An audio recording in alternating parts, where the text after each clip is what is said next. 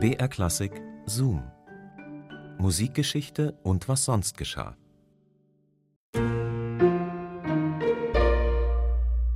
Menschen auf dem Mond, Rover auf dem Mars und Weltraumtourismus für Superreiche. Aber mal ehrlich, für die meisten von uns sind All und Sterne ja immer noch super weit weg und einfach krass unfassbar. Aber erstmal hallo und herzlich willkommen zu unserem Podcast Zoom Musikgeschichte und was sonst geschah. Hier bekommt ihr skurrile Anekdoten und Geschichten aus der Welt der klassischen Musik.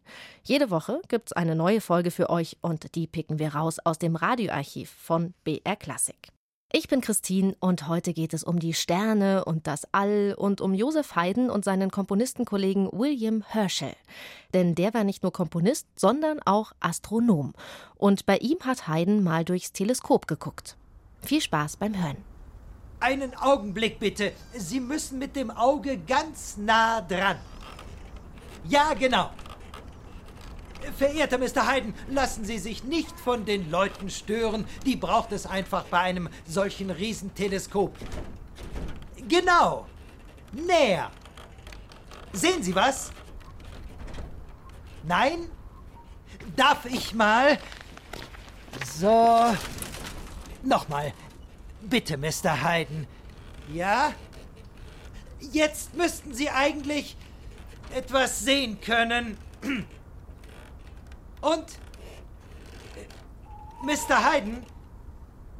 Im südenglischen Slough hatte William Herschel sein Zuhause gefunden und im Garten seines Anwesens ein 40 Fuß großes Teleskop aufgebaut. Des Nachts, wenn sternenklarer Himmel war, blickte er mit diesem Teleskop gen Himmel.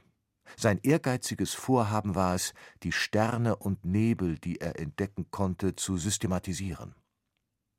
1781 hatte Herschel den bis dahin unbekannten Planeten Uranus entdeckt, eine Sensation. Herschel wurde dadurch berühmt.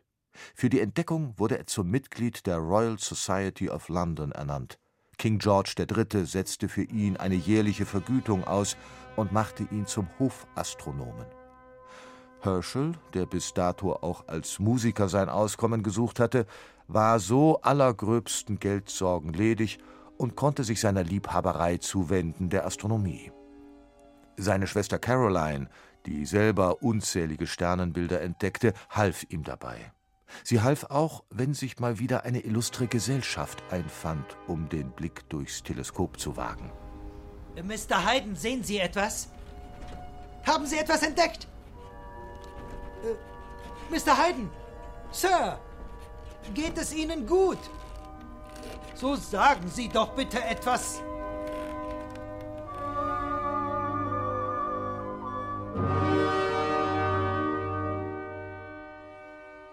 Joseph Haydn, der im Juni 1782 bei den Herschels in Südengland das Himmelszelt erkundete, antwortete nicht auf die Fragen, die an ihn gerichtet wurden.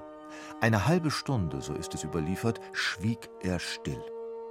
Beeindruckt, fassungslos, zutiefst erschüttert von dem Himmelsraum, der sich vor seinen Augen öffnete. Ist es ein Zufall, dass der fromme Heiden bald darauf anfing, dieses Unsagbare, dieses unendlich Große, das ihm da begegnet war und das uns klein und unbedeutend scheinen lässt, zu vertonen?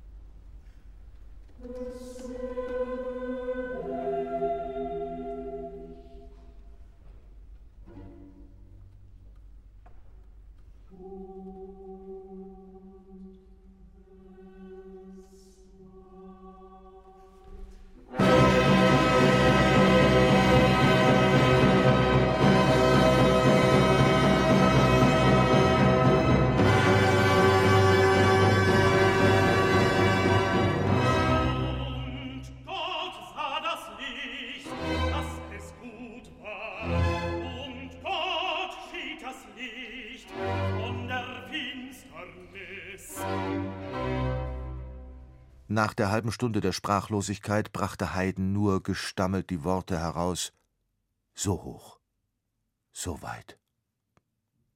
Haydn hatte durch ein Riesenteleskop mit einem Spiegel von über einem Meter Durchmesser geblickt.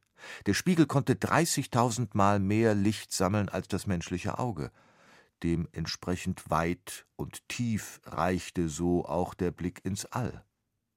Der, das wird William Herschel seinen Gästen gerne erklärt haben, ist nicht nur ein Blick in entlegene Galaxien, sondern einer in die Vergangenheit. Herschel ahnte, dass das Licht einen Weg zurücklegen musste, um zu uns zu kommen, dass Sternenbilder also schon vor Jahren existiert hatten.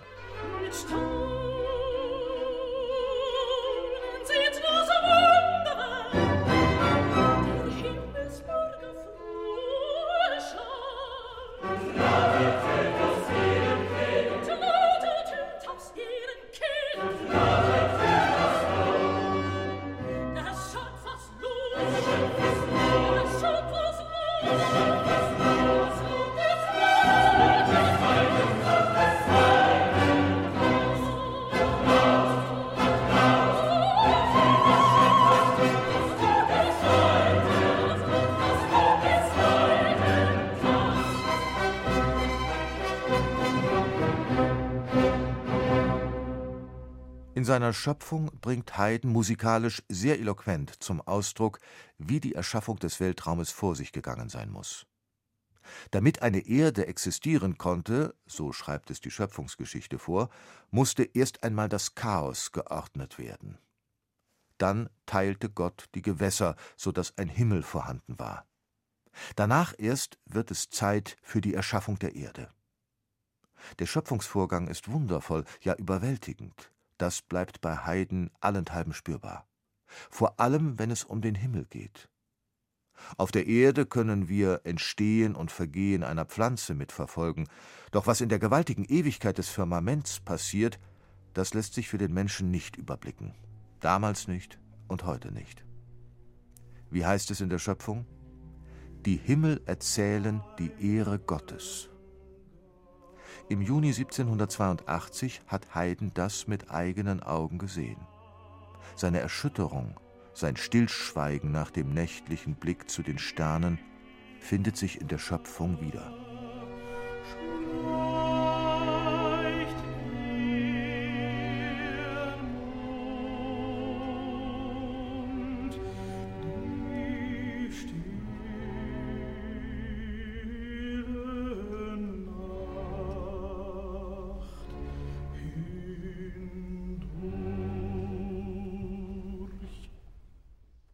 Da haben wir William Herschel wohl nicht nur die Entdeckung des Planeten Uranus zu verdanken, sondern auch noch Haydns Schöpfung. Zoom, Musikgeschichte und was sonst geschah. Gibt's immer samstags neu in der ARD-Audiothek und überall, wo es Podcasts gibt. Und abonniert uns doch gern, dann bleibt ihr immer auf dem Laufenden. Nächste Woche gehen wir Gassi mit Richard Wagner und mit seinem Hund bzw. seinen Hunden, denn Wagner war ein absoluter Hundefan und er hatte auch noch einen Papagei. Und der soll Folgendes gesagt haben. Richard Wagner ist ein böser Mann. Ob das stimmt, hören wir nächste Woche. Bis dahin macht's gut, eure Christine.